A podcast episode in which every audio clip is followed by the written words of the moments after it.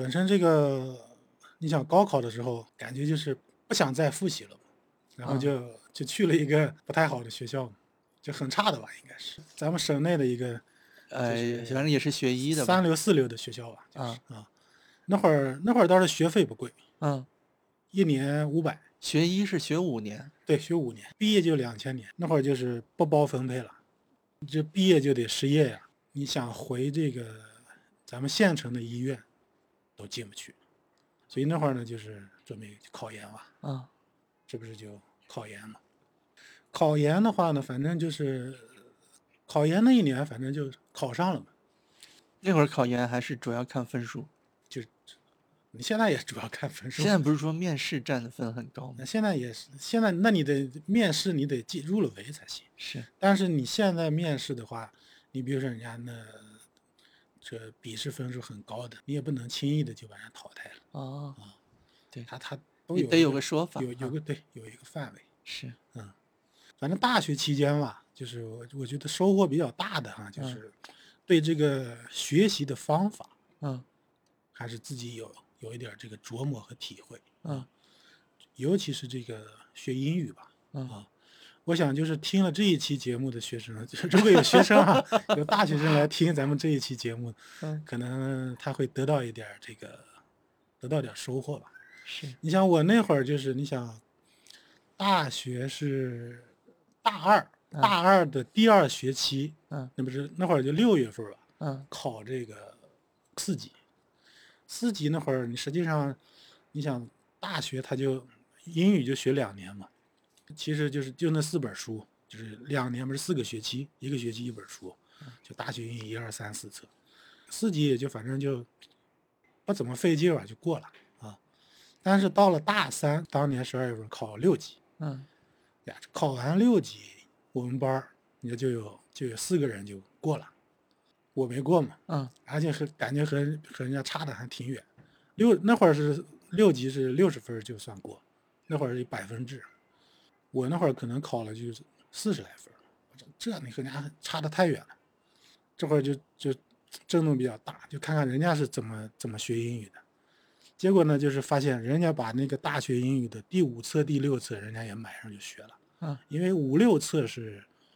学校不要求的，所以那会儿就自己买，买上以后就开始看。后来呢，这个也也是偶然的机会吧，我们宿舍我们宿舍那个老大就年龄最大的，嗯我们宿舍八个人，我看他有那个学英语那个杂志，那个杂志呢就叫《英语世界》。嗯，这个杂志呢，我看其实他不爱学英语啊，嗯但是我就我看见他那个杂志，我就借上。嗯，我说你我我能不能看一看？嗯，哎，这就开始读，哎，反正读着读着觉得那个挺不错啊。后来反正后来总结起来吧，那个《英语世界》那个杂志啊，这个商务印书馆出版这个杂志啊，还挺权威的一个出版社吧啊。呃，后来总结起来，那个杂志呢，它那个水平就是六级左右。嗯，有的文章呢比六级简单，有的文章比六级难，还有的文章就和六级水平相当。是，所以就是读了，反正断断续续，全英文的杂志，不是杂它志英汉对照。啊，所以我觉得就是现在的大学生们学英语，看这个非常好，英汉对照嘛，你们你们学医是要求六级必过吗？嗯不不要求。啊，但是人家有人过了，咱本身当年也算是就是学学习算是，比较咱好们的是是好吧，好学生嘛， 好是的吧好学生， 你你也是，我也是，你总觉得你不过个六级，你就对不起你当年的基础呀、或者你这一贯的这个追求吧，就是，是，所以就是我就没过六级，啊，你那因为你的这个可能这个 嗯，瞄准的这个目标点不一样没有，我上大学有点放飞，啊啊嗯，这扯得有点远了，我们还是回到你这医学上面来。啊 啊，你是自己报的志愿还是家里人给报的？反正就也也不是说自己就也想不是说特别想。反正就感觉就是感觉是分配了吧，就啊感觉像那个样是子啊。那你像你这种状态，你上了大学以后，呃能适应吗？会不会觉得有点排斥啊什么的？也呃没有，反正感觉学医不像数学、物理、化学那么需要太动脑子。就是我的感觉啊，你要把这个医学这些课啊，你要学好，嗯就把书多看几遍就行。他们说那个学医的学生每天就是玩骨头呀什么的，那会儿就是有那种有骨头，嗯，骨头呢就是人家解剖解剖课嘛，解是剖课，把解剖课分了两门儿，一个叫系统解剖学，嗯就是所有人体的这个各个部位都都学一遍，是还有一个叫局部解剖学。局部解剖学，我想就是将来就是对应的这个外科学。你比如说你是骨科的哈，你就有骨科局部的一些更更深层次的一些解剖、结构呀啥的这种。对，呃，那会儿呢，就是一个就木头箱子，嗯大概就就像现在那个汾酒那个六瓶儿那么大的那个箱子，嗯装那么箱子骨头。嗯，那就是一套吧，应该是，就是学学生们可以借出来，借出来你回的 一放一对套骨头啊，一套这个人人的骨头应该是，如果我没记错的，二百零六块儿啊总共啊，能一把拼起来完整的，对，也许人家这个在用的过程中可能就有丢失呀啥 的，但是那大的什么像大腿骨这个股骨，那嗯最大最大最长的那个都有，可嗯以学生可以借回去，对照那个解剖图谱呀什么。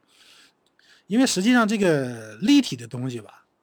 它这个东西你就得多看多摸，否则的话你记不住。你光看那个图啊啥的，实实际上还是不行，是因为它整个是个立体的东西。嗯所以你亲自拿到那个骨头之后，你可以说你三百六十度，你每一度你看到的实际上实际上都不一样，是吧？嗯，是不是你们也分这个各种专业，他接触的也不一样？是不是有些专业还要亲自就拉一拉呀什么的？有些专业拉了就都拉，啊都拉，临床专业的都要拉，嗯，就是那就叫系统解剖的那个是课，拉动物吗？还是就是尸体嘛，人的尸体。啊？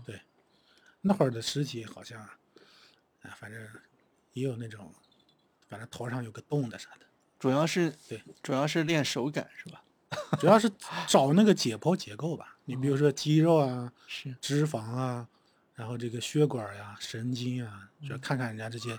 血管的走形、嗯神经的走形、肌肉的这个肌肉，它也是分层的嘛，嗯一片一片，每一每一每一块肌肉都有它的名字，什是么什么肱二头肌、肱三头肌，什么股股直肌，什么这些， 你就不用勉强 了，你这都这么些年了，你还能记得吗就？就记得这 么几，其他的就还有什么，咱们嗯咱们脖子上这个，嗯，让你脖子左右转这个叫什对么？胸锁乳突肌叫。所以这个学医是都学，临床就是内科、外科、妇科、儿科都学，都学。这是这就是这到了大四才学这些，就啊临床、临床相关的。嗯往前就是学这个基础医学，基础医学你比如说像这个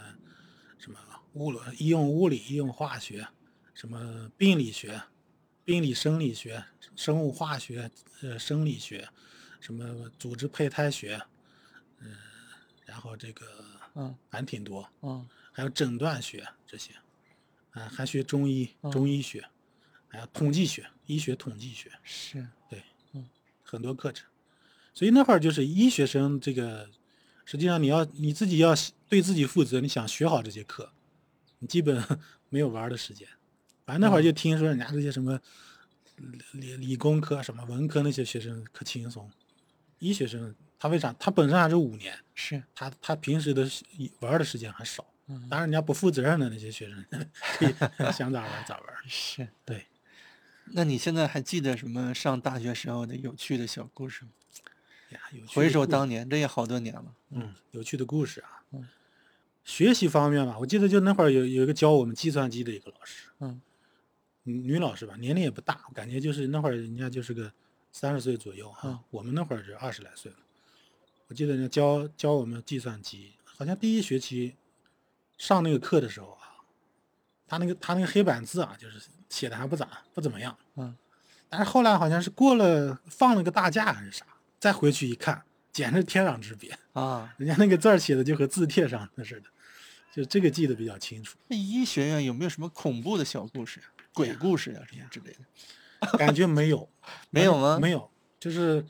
反正那会儿你因为大家上课，你就去那个尸放尸体的那个解剖室吧，嗯，因为人多，也不害怕。也没。有害怕的感觉。嗯可能那会儿就是后来给给那个到了外科学做那个，不是要开手术这个课嘛，就嗯是、那会儿是拿狗做手术，给啊狗这个、给狗切那个阑尾啊，啊，是呃，那会儿我记得我们班有个女生，可能是看见血流出来，她就晕倒了。晕血，对还真有学学医的晕血的啊。对，那是她嘛。但是对于我们来说，对那些也没啥感觉，是，对，没有，反正从头至尾没有什么怕的感觉，嗯，因为自己一个人也不去那解剖室的事儿是，啊。嗯，人多的时候可能就就是不怕。是嗯。然后学医的话是最后一年实习是吧？最后一年，对，最后一年是实习，实际就上在医院里边儿是吧。还还有一个见习，嗯见习呢是大概三个月吧，三个月见习。见习就是那个医院里那个科室，每个科室转一个礼拜，那人家医院的医生不嫌你们麻烦吗？你们是不是还不是那那个干医扰院我们那个正医常的那个秩医序院，他带学生就是他的工作的一部分。啊？就是每他每个医院都是这样吗？嗯你像我我实习那个医院就是附属医院，啊，他就他就他必须有这有个教人，学任务他就必须有啊，啊、就是他的天经地义的一部分。是，啊嗯，行，你这个也给咱分享不了啥小故事啊，有趣的。呀，一说都是这个医医医学生里边儿好多小故事，哎故事嗯故事就是哎，讲讲一个经历吧。嗯就那个那会儿体育课嘛，人家要测验这个排球，嗯排球测验的这个项目呢，就是把这个呃两个手并成这个样子，嗯，用这个击相球当的嗯于姿势，大拇指的这个，对，就很像排球那个击球姿势。对但你你怎么击呢？找嗯找一堵墙，就啊这样啊，看一你直看你在墙上能弹多少次。啊，刚开始就觉得没练的时候啊，你嗯感觉特难，为啥要练这呢？嗯，你说，你先也说，算是排球的一个基本动作嘛。又是啊，啊，那排你球们学医的呀，那体育课嘛， 啊体育课的一个，嗯刚开始没练，你就自己能能击击个两三下就掉下来。啊，经过练之后，嗯就发现啊，人家要求是二十个及格嗯就及格，是反后来发现练完之后五六十个都没问题。啊，所以这从这个这个这一点啊，就知道这个练习对于你掌握一门一个动作呀、啥的是很很我感觉你这个上学就没好好学习，为什么这么说呢？啊你看你，我说让你给我讲三个小故事，你先讲了个英语考四六级，啊然后讲了个什么来着？最最后是排球吗？ 最后是排中间还有一个啥来着？嗯其实我跟你说啊，都就是跟学医没有关系的。学医 嗯，就医学那些课程，嗯，我感觉都比较容易，就是啊没把它当成一个很难的东西。反正学那些课，我的感觉就是自己看书都能看懂。医学那些课吧，你就和这个和咱们高中那个生物学就比较相似。接近对，因为生物学不就讲这个生物嘛，是生物你就讲这个基因啊呀、什么这个生生物的生长发育啊啥的。医学其实和那个相通啊，就相类似，所以是它里头涉及到的这些，像这个什么数学、物理、化学这些，起疯了啊呃，不不要紧，嗯，涉及到的不多，嗯所以就是你计算呀，这什么，反正我那会儿上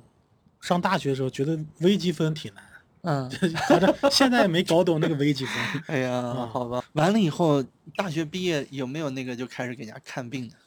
是不是到大大五毕业的时候就感觉就就就就可以就可以要找亲人去练练手呀什么的？回到家有没有家里人说，哎，你看来给我看一下，我瞧一下我这个病呀，嗯，因为后来咱咱不是毕了业就就考改研行了嘛，考考研就考成基础了，啊基础医学，啊所以就没从事医生这个职业，啊所以相当于后来就是也就你就不是那么专了。但是你说基本的，你说一个，你比如说别人拿个化验单让你看看啥的那些，咱和那是外和外行还是不一 样啊，就是嗯就是这，就是嗯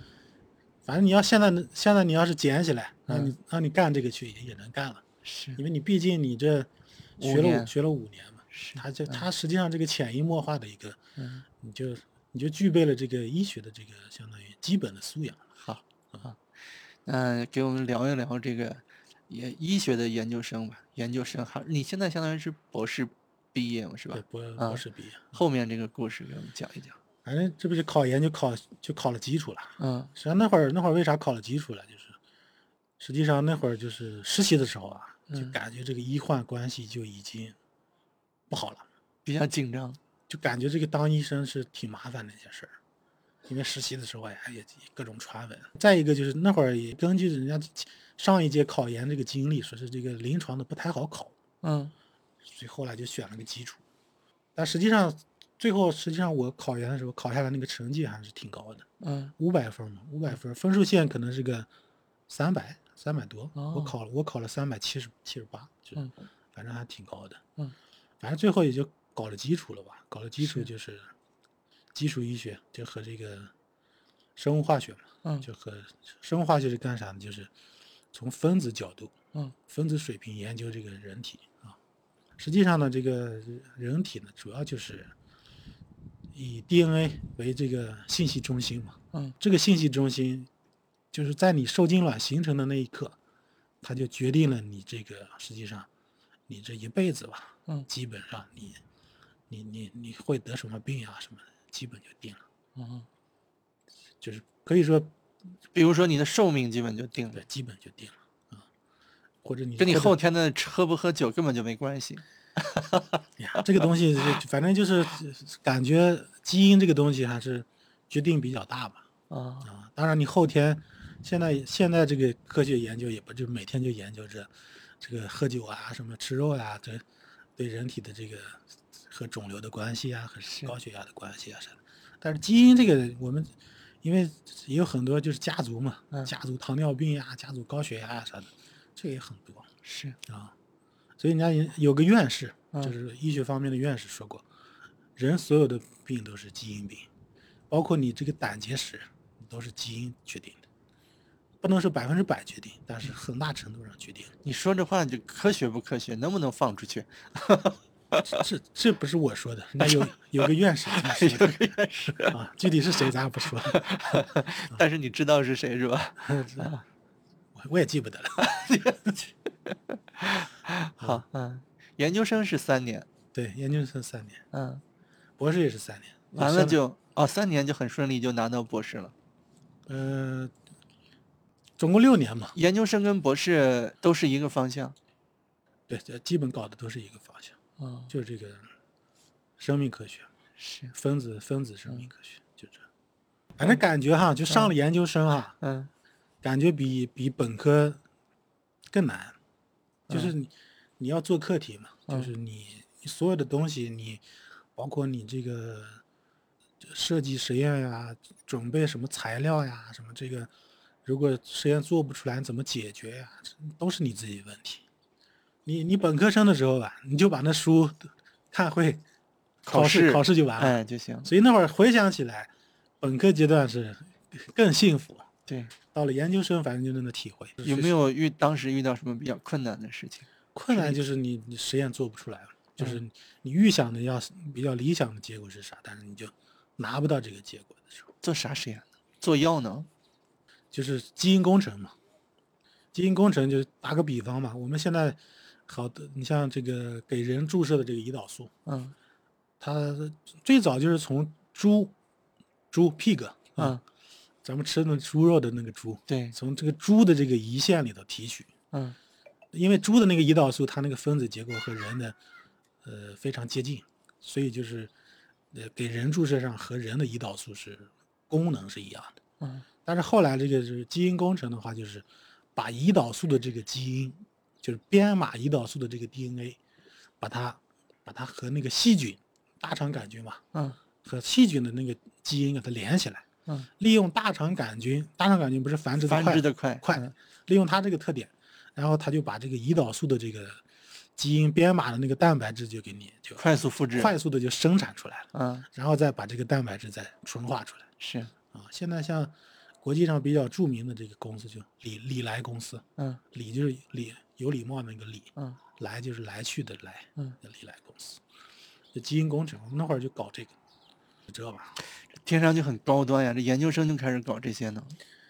那但是那个那个是一个基本的技术吧，嗯对于我们搞这个，我我们那会儿的方向就是基因工程啊，这个什么生物、生物就生物制品的药物啊啥的这一类的。其实主要还是在这个研究阶段嘛，就反正最后也没有也没有到了这个产品，没没做成产品，因为因为医药这个行业吧，它这个要求很高，嗯就说你你要真正的你要做出来一个能用到人身上这个药，嗯这个就不是说你花几百万、几千万的问题，是就是上亿的投资。嗯，所以那会儿也有也有这些山西有些煤老板啊啥的，他他对这个感兴趣嘛。嗯，有的有的也也也参与进来了，就是自助相当于是，他他也投资，嗯，但是干了呢，干了两三年以后，一看这这个回进展缓慢回报太慢， 是，所以宁可人家把前面投资扔了，就不再继续投钱了，嗯，因为你投几个亿啊，你想想是很难。是，所以现在你看人家国外这个，那你像这些搞这个理财公司，那都是就是投资很大，太就是相当大的公司，就是所以而且呢，就是像你你要搞出一个新药来，搞几千个，最后能留下一个，所以这个中间这个研发这个费用，什么临床实验呀、这些费用，那个钱是海量的钱，就咱们一般的这种企业就根本搞不起这个。是。那那到了这个博士生阶段呢？博士生研究啥呢？博士生也，我那会儿是研究那个蚯蚓，嗯，蚯蚓知道吧？ 我这这越研咱研究越低端了，怎么感觉 咱越研究回去了？咱咱们咱们老家那叫叫什么妖啊妖叶虫是吧？嗯蚯蚓实际上蚯蚯蚓里头有一种酶，就是因为那会儿就是从中医上讲吧，或者是从这个蚯蚓的生活习性上讲啊，蚯蚓这生咋又活绕到中医了？不是就中医人家蚯蚓就是一种药嘛，啊，药就材是，就是能能治能能什么活血化瘀啊什么这这这类的。嗯，那另外呢，人家蚯蚓生活那个环境啊，就是比较恶劣嘛啊，是，你看，而且再生能力也比较强。啊你对看那会儿就说这个蚯蚓这个体内有什么特殊的物质，是，所以那会儿就是就纯化它里头的一种酶，这个酶呢可能就是，呃比如说能把这个核酸能降解了，所以当时想的这个酶是不是将来可以应用到这个什么这个抗病毒啊什么的，这个或者是能能这个血呃咱们血管里有了血栓能把它溶解啊啥的。嗯，咱们中科院不是后后来人家有个产品就叫隐激酶嘛，蚯蚓的蚓，激就是那个激动的激。嗯，酶就是咱们那个消消化酶那个酶，隐激酶，人家人家用了用于治这个用于这个啥，用于治这个就是血栓，嗯可以把血栓再通啊什么这这个东西。现在不是都有那什么说纳米机器人，就你咯咯咯咯就给你全给你弄通了，现在哎，这个不用吃药了还。现在临床上啊我知道的啊，就是嗯他们这个你比如说，呃，脑部有了血栓了，嗯，他拿一个就是很细的那个导管儿，对，导管儿进去，嗯，然后它实际上配合那个这个显影技术。是，到那个地方可可以把那个栓子给你，比如给你捣弄碎碎啊，嗯或者把它栓子取出来，有是有这种办法。嗯呃，还有你现在就是那个，你像冠叫什么心梗，嗯心梗就是供应心脏那个血管冠状动脉，比如说有一个血栓给你堵住了以后呀，是，像这种一般就是人家急诊过去以后吧，嗯马上就是给你叫那个叫冠脉造影，是，一边做造影，看见那地方堵了，马上就给你支架大给你对放支架支支架架给你嗯放上是，对。我前两天我我爸刚去做过一造影啊、啊，对，当时也是备了支架，对。然后就后来说不需要，就就没放。对啊，但是造影冠脉造影，它这个相当于创伤比较大嘛，必定往动脉里头给插管儿。嗯还现在还有一个，比如说你要是咱们平时你要就是说体检的目的吧，你想看看你这个冠状动脉的这个呃血管儿通畅不通畅，你就可以那啥，那叫啥？就是有一个叫冠脉 CT，嗯这个这个你只需要往静脉里打点药，嗯，就可以实现这个看看你这个冠状动脉这个健康不健康这个目的。他他能治疗吗？他没法不是不治疗。疗，嗯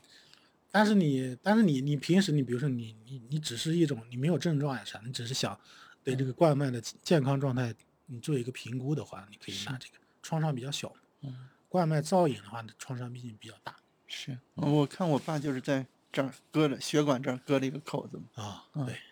完了要二十四小时才能恢复。对对对嗯，嗯，造影的话就是扎个小扎个针打嗯点药，那个创伤比对较小。这就博士生就顺利毕业了，然后呢然后就就留校了，就留校留了。校就当老师了。嗯，感觉如何？当了几年了？现在呀，零六年到现在，零六年到现在天十六年吧，是啊、十几嗯年了十六年。啊。觉得在学校当老师这个这个选择怎么样？有什么好处，有什么不好呀？好处就是时时间相对于相对自由一点吧，比比医生他们要应该轻松点儿。因为嗯我们好多同学不是都是上硕士的时候，好多同学嗯啊，他们都都当了大夫嘛，嗯，感觉他们比较累吧。是，我们相对轻松一点。嗯，就是，另外每年不是还有寒假、暑假嘛，就是对，所以反正好多人挺羡慕这个职业吧。嗯。哎，你现在算教授吗？对，现在是教授，嗯本身我比较看得开哈、就是、嗯就是名和利啊，什么东西生不带来，死不带去的东西，是吧？是就是那个东西没必要把住。啊嗯当然，这个又扯得远了，就是、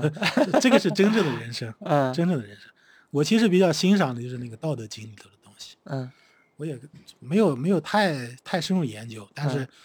也大略的、粗略的看过一遍，就是感觉里头的非常有道理吧。所以就是如果有年轻人听咱们的节目啊，就是还是推荐去看看《道德经》。嗯这个《道德经》里头很多话其实很有道理。反正我的我的体会或者感觉就是，你只要踏踏实实做人啊，就是你不要对不起别人，你你多帮助人，老天肯定会给你你这怎么成个老天都出来了？你这成个不是唯物主义了？你这啊， 或者是或者就是唯物主义吧，啊就是你该该有的都会有的。是。行，那 我们问一些稍微专业一些的问题哈，啊从这个专业角度给咱们解释一下哈。嗯嗯这个容易 容易得罪人的、引起争论的话题哈。有些人老是说中医是伪科学，哎呀，中医这个这个东西啊，我只能说是你要是好不你好要下是不想聊，对，不好咱也可以不不好聊。下定论。嗯我的观点就是，因为呃中医里边，你像有些有些人家针灸呀啥的，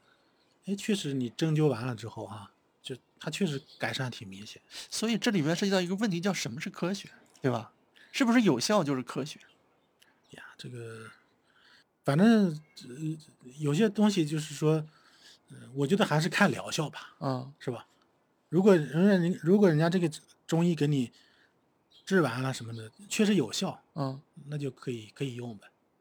但其其实呢，呃，现在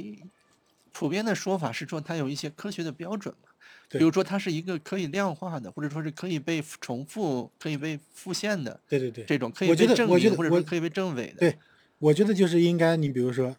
呃，你要评价这个方法是不是有效，你得嗯做对照。是西医里边不是最重要的就是对照。是，如果如果比如说你你你如果你对照不严格，嗯那么你说你这个有效，那就不是那么，就是英语叫 solid，就是嗯你这个是不是那么可可信度高。是，所以我觉得应该就是，你就中医对待中医也应该你做对照，就是说是，因为像对照原则呀、什么同一性原则，这是应该是属于就是科学的基本原则。，对。如果你不符合这个，那么你你这个结论肯定就那咱们现在像有一些中药上市，肯定也都要做这些，有有过这样的程序吧？呀啊中药上市，咱不是搞药的，具嗯体它怎么上市我不太清楚。反正西像西医的吧，就是说它必须必须做对照，嗯像最后临床试验吧，嗯，随机双盲。对，就是是说这个对照组和实验组，他嗯他甚至都不清楚自己是哪个组的，是，就是说给他吃什么药，他也不知道。对，所以这种情况下，他更能科学的反映这个效果，这样就可以排除他的那个心理作用，是因为有时候这个药嗯心理作用还是挺挺明显的。行啊。哎呀，从这个问题来看，我感觉你下一个问题也不一定能回答的很我好们呀。继续问吧， 咱们是的，是的，聊一聊。这个 SARS 不是 SARS，这个新冠什么时候就结束了？呀，这个真真是不太好说。嗯，从你们专业的角度给咱聊一聊，有什么我们普通另人外就不知道的是科从科学家的角度吧，这个嗯病毒，病毒从它自身的角度，它也是为了生存，是吧？对，那么它怎么能够更好的生存呢？你比如说刚开始 SARS，这叫什么？新冠吧，新冠，嗯新冠刚开始的时候，那不是死亡率比较高，对，就是说明它现它当时和这个人体啊，这个还没有很好的和平共处，嗯所以人体的对它排斥也比较大。嗯所以人体排斥越大，实际上造成的人体内的这个免疫反应也很激烈。是，最终的结果就是两败俱伤。所对以，所以人很容易就，所以你看那个很多那个呼吸衰竭啊什么的，就是呃双方打斗的结果，人体和病毒战斗的结果就是人体自身损失的太厉害了，所以这个肺功能就不能满足人正常存活的需要了，是所以就这就导致死亡了。是，但是随着这个病毒的这个它这个存活，它它就要它不是要变异嘛？对，变异的话呢，那么这病毒它还还是为了自己更好的存活下去。你说那个人被它弄死了，病毒不是最后也得死吗？嗯它就没有宿主了嘛，没有寄生的这个宿主。嗯所以病毒变异的这个过程中，它这个就是相当于独立吧，它这个就是和人这个毒性会越来越小。你这听上去好像病毒有意识一样。但是是这是科学家总结的一个规律嘛，就是说，所以你看现在这个奥密克戎不是现在这个变异到这个程度，嗯它的这个死亡率已经比较低了吧？呃嗯，可能可能最终的结局就是病毒和人和平共处，就是说这样这样，只有人你好好的活着，病毒才才能好好的活着。行，那那咱们最后再问两个务虚的问题吧，啊哈。对对，也咱们聊一下，呃，你心目中的，你觉得我们现在，一个就是我们国家的这个医疗的这个科学的这个水平，嗯跟国际上的这个距离，或者说是很接近，或者说是部分超越，还是说我们还离人家很远？然后这个，就你自自己感觉啊，这就是是一个这前沿的这些东西，我觉得肯定还是有差距的，嗯，因为比如说因为现因在为医因医学在研究啥，是不是没所有有的病都解决了？因为你要记住，我是个搞基础医学的，对不，并不是搞临床的，你就所知以你就是肯定说比我们知道的多嘛。呃啊，所以就是说是，嗯、应该就是我觉得北上广这些地方啊，啊和和国外可能这个差距应该不是太大。嗯，但是具体比如说人家人家那边有一些什么这个很先进的东西，但是肯定也需要一定的时间能传进来。是这这是一个方面吧，就是反正我们国家，我觉得像北上广这些地方，嗯这个医疗水平已经是挺高的。是，其他地方可能就是你像内陆省份和嗯这个沿海的这些地方，还是要有差距。这是一这是指您说临床方面吗？有临没有床说是在比如说制药技术呀，或者是纯粹的研究科研的这个领制域？制药技术，嗯我感觉还是有有有差距，嗯和国外的有差距。那你你就看药店那个价格就能看出来嘛。嗯你呃你进口的药，它不仅是贵，而且还不进医保。嗯是吧？嗯，那那它它价格为什么会有差距？是，另外就是说咱们国内这个，我觉得工艺啊什么这些方面，可能还是有些差距，就是说药物药品的一致性啊什么这些方面，是不是还有些差距啊？好嗯，哎呀，那最后再问一个更虚的问题吧。现在这个医学都在研究啥，你知道吗？嗯 我就搞不清楚，我感觉好像一，他们说再过几年就人类就一百五十岁了，就要奔着。嗯，是是往这个方向这在研究吗个？这个嗯一百五十岁，我觉得可能还远吧。嗯还， 现在可能还讨论这个问题，可能还还有点远，因为目前我所知道的还没有实现这种一百五十岁的具体的这个路线图啊比较对，就你说路线图，嗯可能还没有出来。嗯呃，现在是有什么干细胞呀什么的，但是说现在这个干细胞，可能人们可能，呃，可能有些外行的媒体啊，一听见干细胞，它它有那种潜能，但嗯是说你真正的要让它实现这个目标，可能还是有很长的路要走。因为我的感觉啊，人体这个东西啊，还是非常复杂的，非常复杂的。可以，可以举个例子啊，一个细胞很小了吧？一个细胞它的复杂程度，就可能比比咱们一个一线城市的复杂程度还要复杂，就是包括里头的建筑啊，什么各种建筑啊、人啊啥的。所以你看一个细胞，所以就是说，佛教里头讲这个叫什么？一一沙一世界是吧嗯？一粒沙子其实就你你要从微观上看，它的那个结构真的就和宇宙的那个结构，很其实很复杂的东西。所以我们现在就是对于细胞，现在可以说我的感觉啊，可能百分之五的功能还没有了解到，百分之九十五还不清楚。所以这就是现在人人们的一个生命科学一个现状。所以你说要实现一百五十岁的哈、也有可能哪天突破一下，但是我觉得可能还是需要突破。你说我们现在医学在研究啥啊？就是还是向着那个目标，就是解决人类的这几大疾病，这个什么心脑血管病、肿瘤，还有什么自身免疫病啊这些。但是这些这些病，你的解决还是得，就是我就是这个从微观的角度去解决它里头的一些就是深层次的问题，比如说分子角度，哪些关键的分子出了问题，或者说基因的角度，哪些基因变化造成这些现象。但是是感觉反正，嗯、现在还属于那种叫什么，就是默默无闻奋斗的那个时期，就是呃，距离摘桃子的那个还比较远。所以在这一方面，生命科学我觉得是，嗯，呃这个是一个就是未知的，占很大部分的一个领域。任重而道远。对，任重而道远，就是可以说是万里长征只走了第一步。好，你还有什么要分享的吗？既然已经咱们已经四十多岁了嘛，是吧？嗯就是还是先做人，嗯第一做人是第一位的，然后就是尽量的，就是说让自己的生活好一点，好一点怎么好一点呢？就是还是《道德经》里头的，就是你要想有德，就得先舍，是吧？舍得啊，其实还是推荐大家看《道德经》吧。 非常好，非常好啊！呃就是你想，咱们四书五经嘛，嗯不是不是四书五经，叫四库全书嗯、经史子集。